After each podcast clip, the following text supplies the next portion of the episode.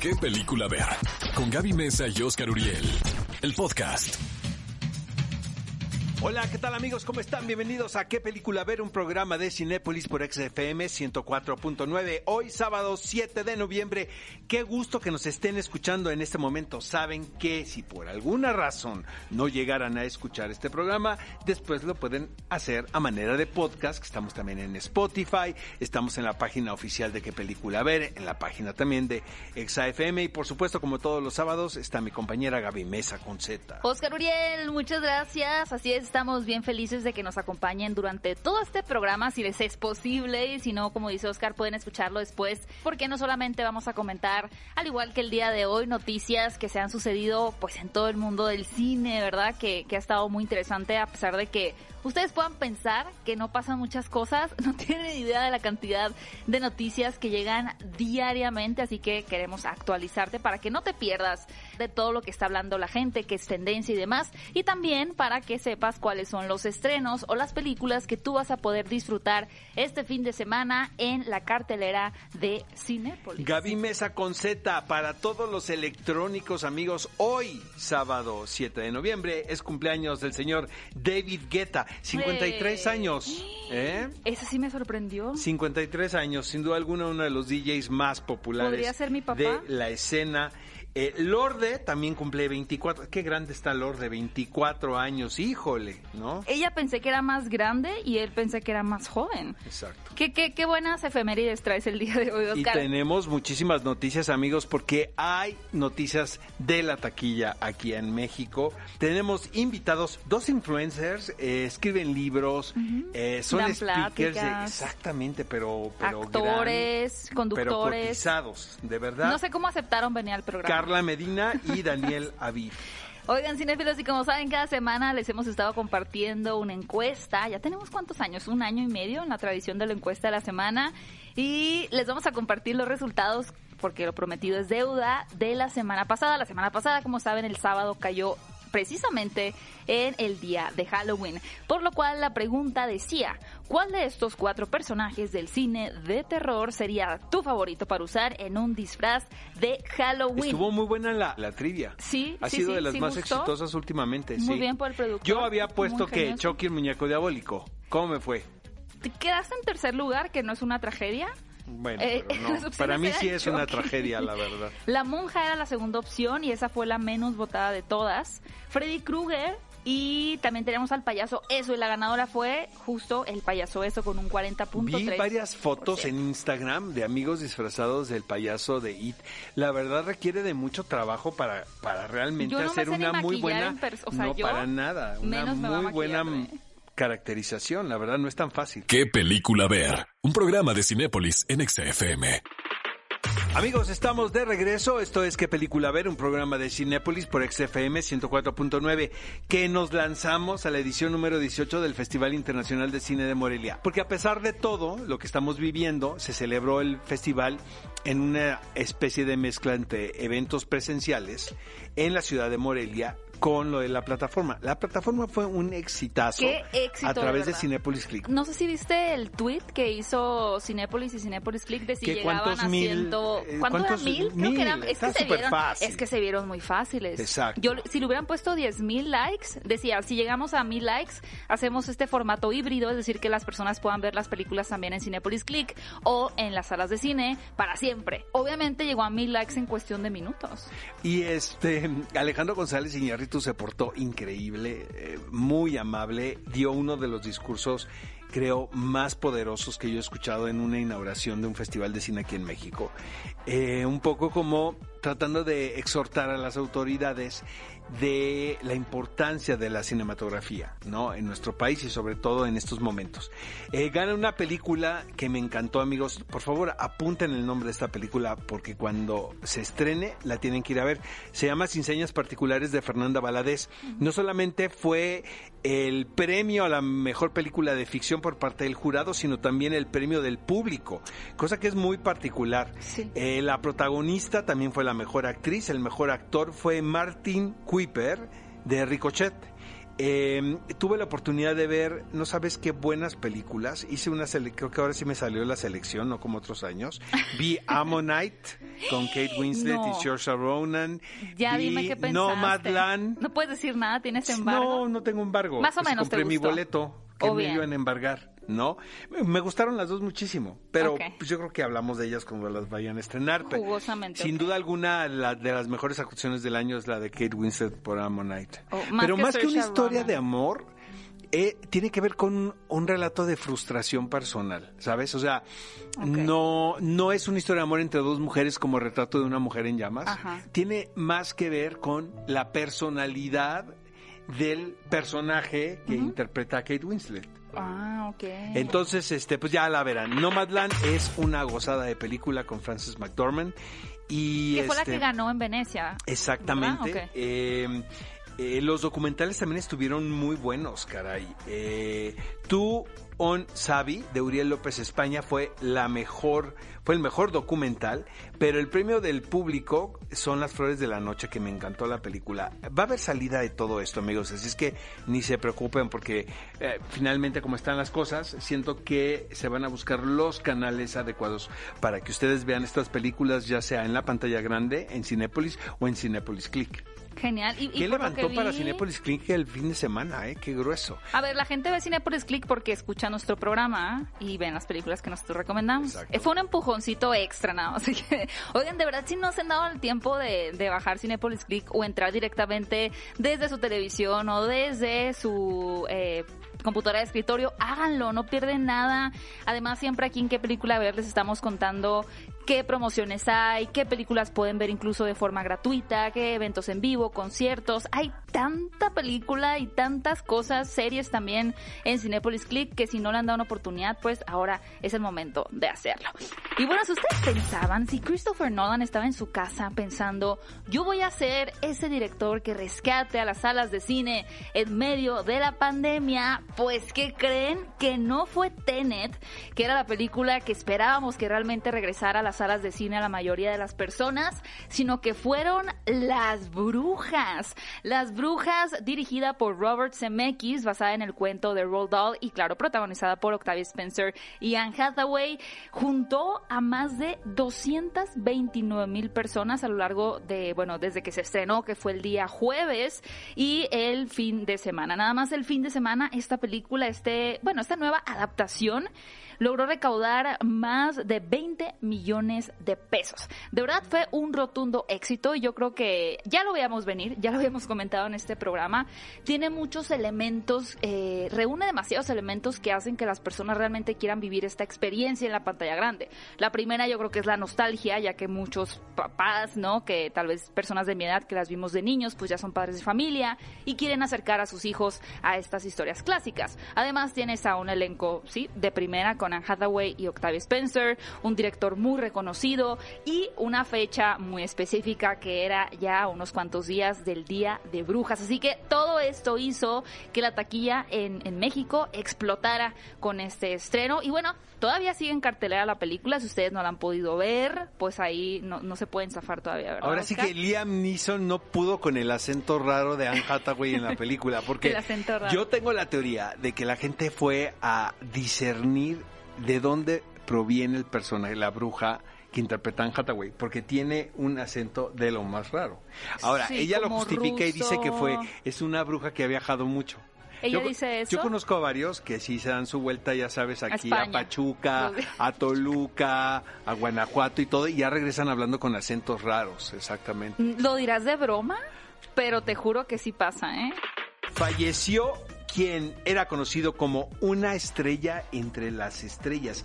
Imagínate que te adjudiquen esa característica. Realmente tuve la oportunidad de entrevistar a Sean Connery.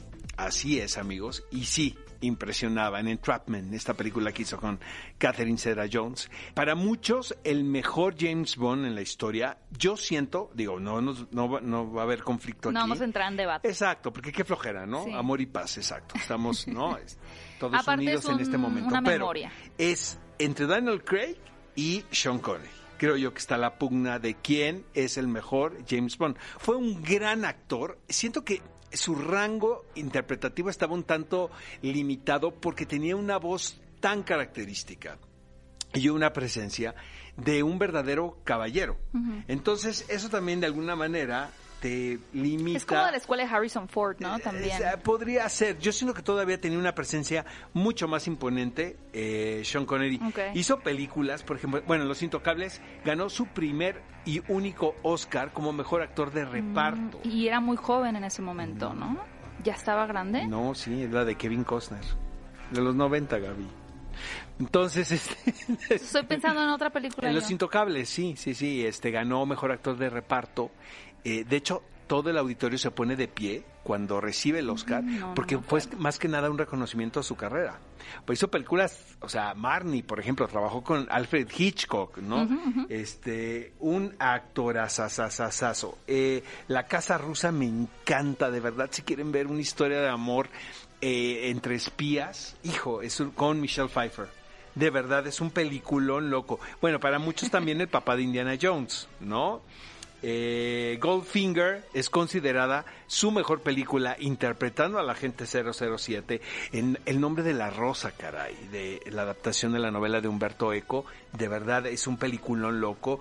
Asesinato en el Expreso del Oriente de 70. Sidney Lumet de 1974. Del 74, amigos, no la de hace dos No años que es, que es espantosa.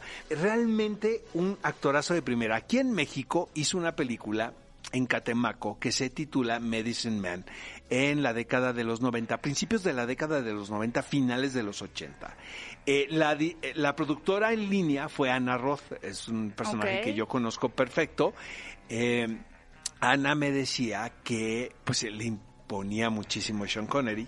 Es un actor inglés, obviamente acostumbrado a Al los clima climas gélidos, exactamente. claro. Entonces de repente te lo traes para acá, ¿no? A la selva. Eh, entonces le molestaba el calor, le molestaba la humedad. Le pues, irritaba. todo, le irritaba y los mosquitos. Pues maestro, hay que leer el guion antes de aceptar, ¿no? Murió a los 90 años, o sea, vivió, podemos decir, y de acuerdo a reportes de la esposa, ya padecía demencia mental. Entonces, Mm, eh, la esposa dice de alguna manera que ella sienta, porque aparte muere dormido, como, como dicen la muerte de los justos, ¿no?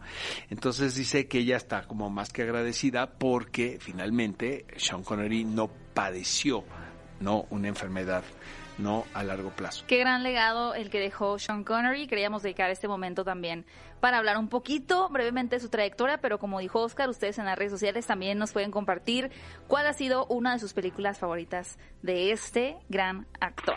Oigan, ¿y qué tal que Michael Bay, el señor conocido como Don Explosiones, no, no deja pasar el tiempo, no pierde ni un segundo de su vida, porque en estas semanas nos llegó el primer avance, chéquense nada más, de su próxima película llamada Songbird o Canción de Pájaro, podríamos traducirla al español. ¿De qué trata esta película? Es prácticamente un thriller sobre la pandemia, en donde el COVID-19 ya mutó a un COVID-23. Qué morboso Michael Bay, la verdad, o sea, lo lo tengo que decir.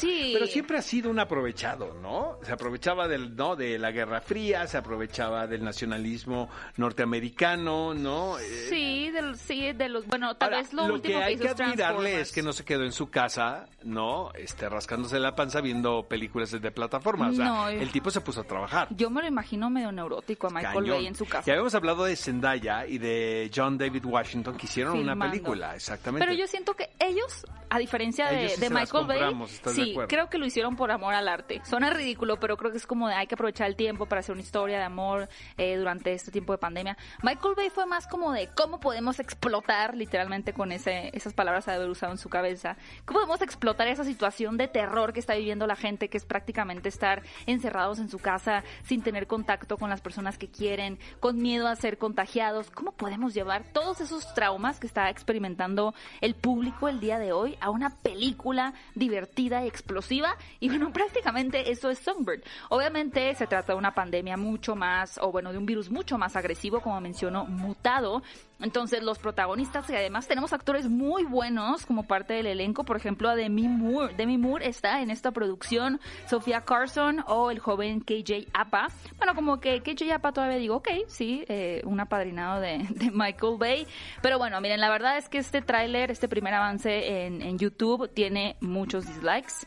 y un comentario que me dio mucha risa que decía todo el mundo se ríe y lo disfruta hasta que en los créditos finales aparecen nuestros nombres. Muy tétrico el asunto, pero miren, también les aseguro algo, si llega esta película pronto a México, eh, puedo apostarles que tú y yo sin duda vamos a ir a verla porque así igual que Michael Bay, pues todos somos unos morbosos, ¿verdad? Así Por que supuesto, no ahí estaremos en primera fila. Sí, ¿no? en primera fila. Cinépolis VIP, ya sabes. Sí, sí, sí. Y te invito, Gaby. Gracias.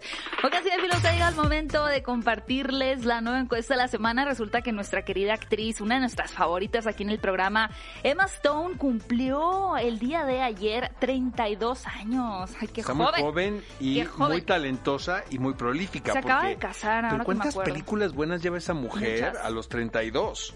Hay gente que buenas. cumple 70 haciendo cine y no puedes mencionar una película. Pero esta mujer ya lleva varias. Bueno, se me ocurre el... Bueno, viene. A ¿no? ver, venga, ahí les van. Queremos saber cuál de estas cuatro películas de Emma Stone es tu preferida. Las opciones son La La Land, Se dice de mí, esta comedia titulada ECA, en ECA inglés. en Estados Unidos. Que es ajá. una versión de La Letra Escarlata. ¿Cómo aprendo en este programa?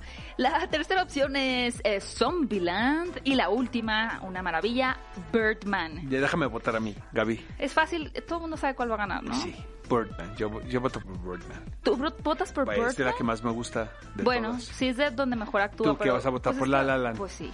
Hijo, Ya, qué mí- flojera me das, pues qué sí. bruto. Uno tiene que irse a lo Siempre- seguro. No, pero siempre, o sea, no corres No un riesgo, caray. No, la semana no. pasada gané con el payaso. Sábado de hueva, no. sí. ¿Qué quieres que diga? No, fíjate que de hecho creo que va a perder Se dice de mí porque la gente no va a saber cuál es, a menos que hayan escuchado el programa. Y luego va a quedar, ahí te va, y luego va a quedar en, en tercer lugar Birdman, en segundo Zombieland y en primero La La Land. Seguro. Lo veo venir, lo veo venir. Empiezan a votar en este momento para reafirmar que Gaby Mesa se ha equivocado en su predicción, amigos.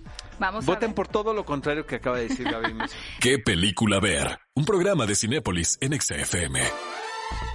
Cinéfilos, estamos de regreso en ¿Qué película ver? Un programa de Cinépolis por XFM 104.9 y el cine no para, el cine no se detiene. Eso sí, a ver, muy importante. Sin cubrebocas no pueden entrar al cine. Esa es una regla de oro que está manejando Cinépolis.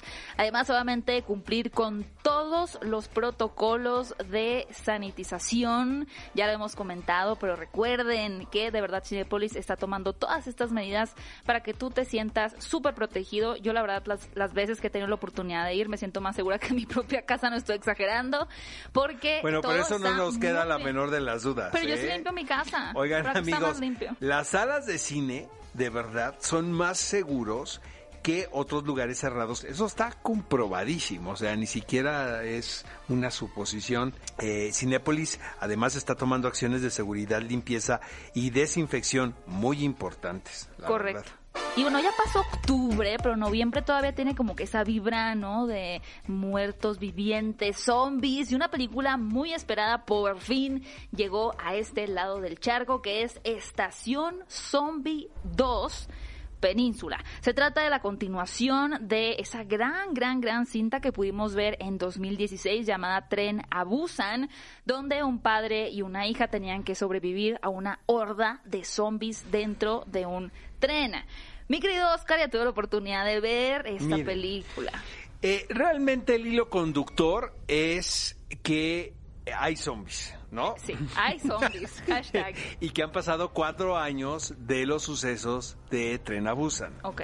Realmente es una película que mezcla varias anécdotas que hemos visto en otras producciones del mismo género, como el hecho de que va un grupo, un equipo especial, ¿no? Los protagonistas de esta película, a una zona donde está infestada por zombies, pero van a rescatar un motín. Entonces, lo que está interesante de la película es que los zombies no son los únicos villanos de la historia. El humano también juega un rol muy importante, un poco como The Walking Dead, ¿sabes? Que de repente el peligro que es el, el- el- el inminente, ¿no? El inmediato son los zombies. Pero también de repente tus mismos compañeros se pueden convertir en tus contrincantes. Yo digo que tiene la estructura como de un videojuego. Ya no les cuento más, pero vayan a ver la película. Ok, para que me entiendan. Otra película que van a poder ver en Cinépolis es Yo soy Greta Thunberg. Ella es una chica sueca quien se hizo muy popular por los discursos que empezó a dar, eh, haciendo un llamado a que se tratara el tema del cambio climático, ¿no? De cómo la juventud, pues realmente está desesperada por porque se restaure todo el control, ¿no? Que los políticos, que las personas, que cualquier ser humano tome realmente control sobre lo que está sucediendo en nuestro planeta. Ahora, realmente ella se ha sido una figura muy controvertida, ¿no? Porque hay aquellas personas quienes la apoyan, mientras que están aquellas otras personas que de entrada no creen en el cambio climático y demás, que piensan que ella es más como una marioneta, ¿no? De, como Donald Trump. Exactamente, es uno de sus enemigos, es, Donald Trump. Como si estuviéramos en Avengers, ¿sabes? Es su gran... Eh, es Thanos. Thanos. Thanos contra Black Widow, exacto. Miren, yo tuve la oportunidad de ver la película porque formó parte del programa del Festival de Cine de Toronto, también estuvo en Morelia. Realmente es una producción que ha dado la vuelta en el circuito de festivales. Yo siento que el valor más importante de la película es presentar un retrato que no estábamos acostumbrados a ver de Greta. Claro. Y que los mismos medios de comunicación la han convertido en esta imponente imagen que representa, ¿no? Eh, una gran defensora, ¿no? De, de la naturaleza de nuestro planeta. Un documental que vale muchísimo la pena ver en Cinepolis. Amigos, y llega un clásico porque así lo podemos considerar un clásico contemporáneo. La misma Daniela Michel, antes de presentar a Alejandro González Iñárritu, dice, hay un antes y un después de Amores Perros. Lo que sucede es que el mismo Alejandro explicó que ellos postprodujeron la película como ellos querían mostrarla al público. Eh, Martín Hernández, quien es maravilloso y es un talentazo ¿no? detrás del diseño sonoro, fue quien eh, trabajó en conjunto con el negro, porque el negro, amigos, pues fue el locutor de radio, entonces si de algo sabe ese hombre, es, de, cómo suenan las cosas. Entonces sí fueron muy escrupulosos en su diseño, sobre todo auditivo. Pero resulta que a la hora de hacer los transfers em, se perdió la calidad con la que ellos querían Qué preservar. haber sido eso de Entonces, eh, dice, estas versiones que ustedes ven en televisión, la verdad no es el diseño sonoro que nosotros creamos mm. para la experiencia. Lo que quiere Alejandro González Iñárritu ahora es que las nuevas generaciones descubran Amores Perros en el cine.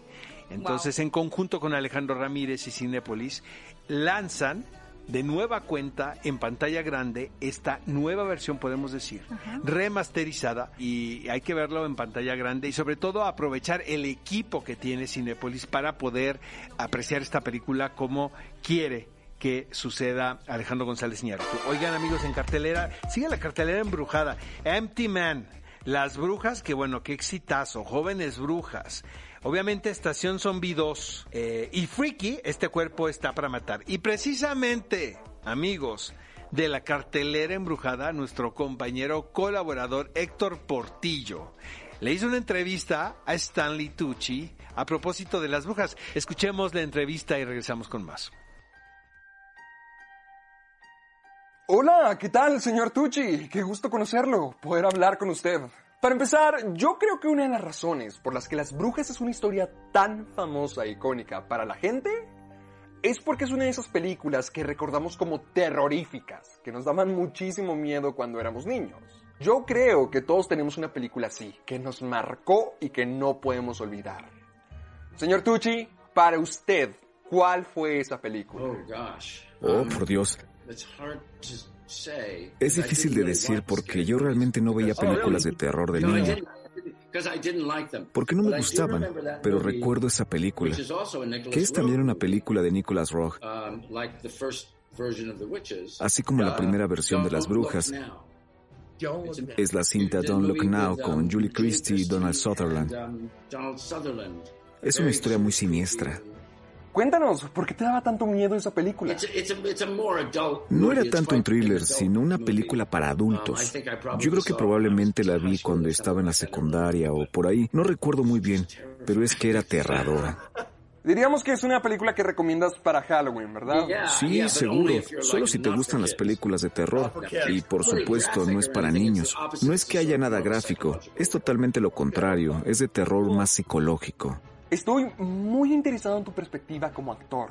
Cuando te ofrecieron interpretar el rol de Mr. Stringer y tuviste la oportunidad de revivir este clásico, ¿El tema de la nostalgia en el público fue algo que te preocupara? No, porque yo creo que en esta nueva historia está muy bien escrita y estructurada. Y tenemos a este gran director de cine como cabeza, así que yo creo que hay ciertas historias que se pueden estar contando una y otra vez, reinterpretándolas. Hay algunas historias que es mejor no volver a contar. Pero en este caso, creo que no puede volver a contar esta historia de nuevo en unos 10 años. Es una película tan loca que podrías hacerla en otro lugar y su historia se presta a que pueda ser realizable. ¿Y qué nos dices de esas películas que no deberían de volver a hacerse? ¿Algún clásico que ya sea perfecto tal cual es? The Godfather. El padrino y sopa de ganso de los hermanos Marx. Yo creo que en un intento fallido de ayudar a los niños nos hemos vuelto un poco más sobreprotectores cuando se trata de lo que ven. Pero siento que una de las características que hizo el trabajo de Roald Dahl tan especial fue el hecho de que incluyó temas oscuros y se divirtió con ellos. Entonces, ¿tú crees que necesitamos un poco de oscuridad cuando estamos creciendo? Definitivamente la necesitamos. Y es que la oscuridad siempre va a estar a nuestro alrededor. Es parte de nuestras vidas. Así que si queremos asegurarnos de proteger a los niños por completo, algún día se conmocionarán cuando se enfrenten a ella.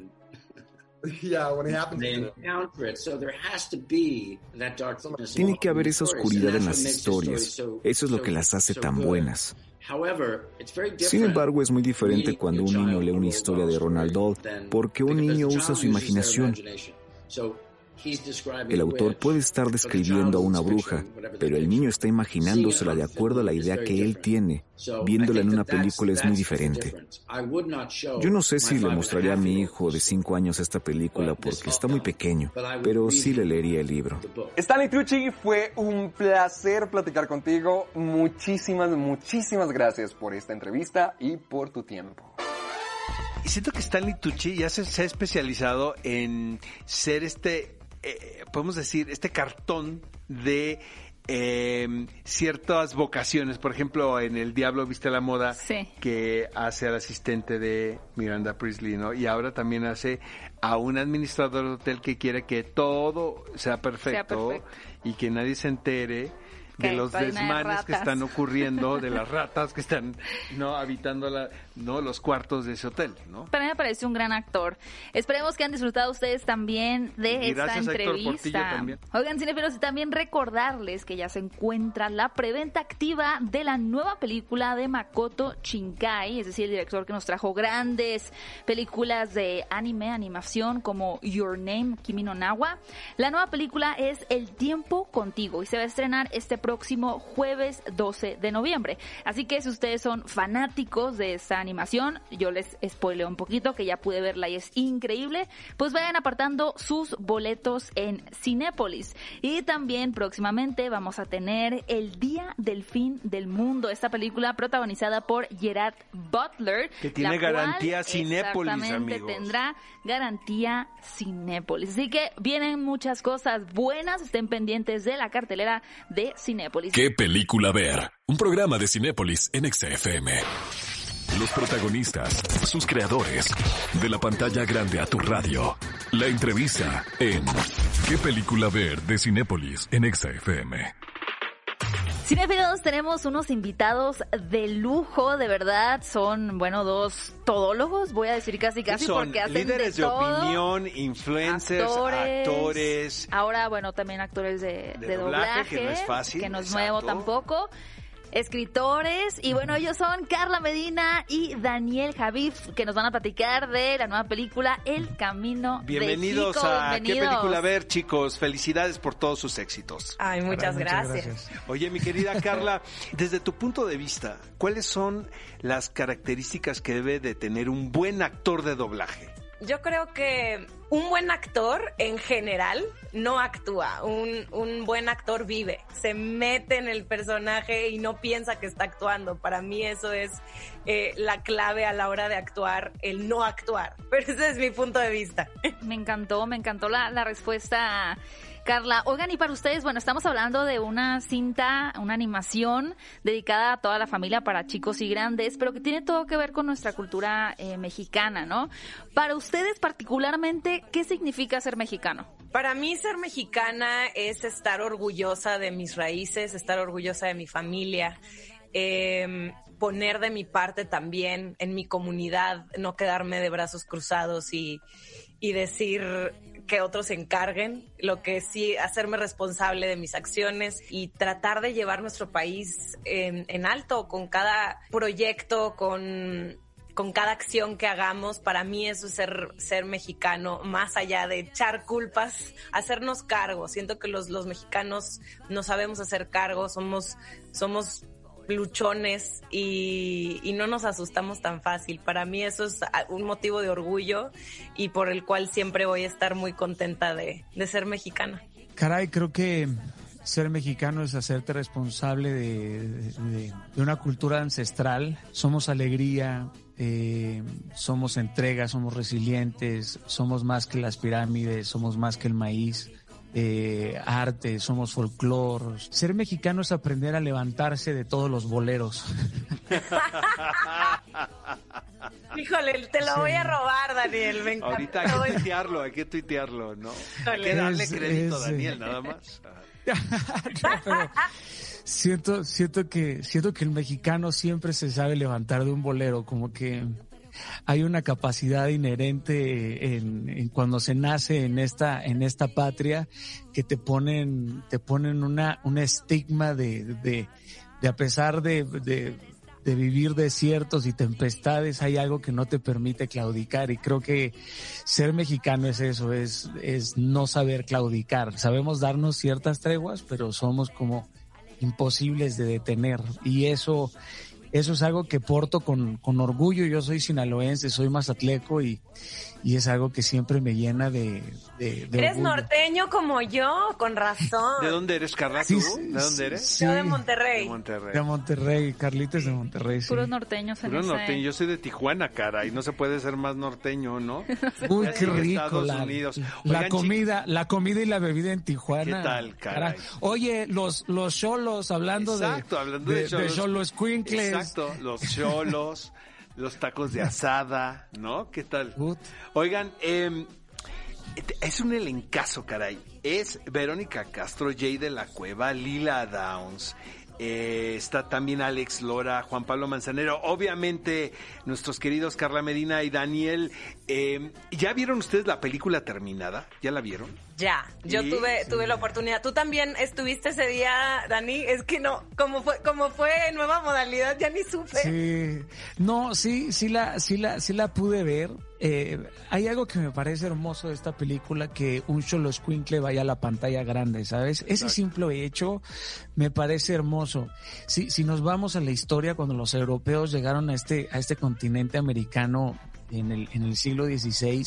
Digo, es lógico que quedaron impresionados con las expresiones culturales de, de nuestros pueblos autóctonos y, y, la belleza y la rareza que, se encuentra en nuestras tradiciones, pero pensar que esa criatura la que se llegó a confundir con, con un caballo enano ahora esté en la pantalla grande y que te demuestre este este canino ancestral eh, que representa eh, a, nuestro México, me parece un acto maravilloso, una idea eh, genial. Y luego es un perro que no nada más te acompaña en la vida, como suelen hacerlo los perros, sino que este te acompaña después de la, después de la muerte. Entonces, sin duda, si uno quiere al inframundo, uno tiene que ir con su perro.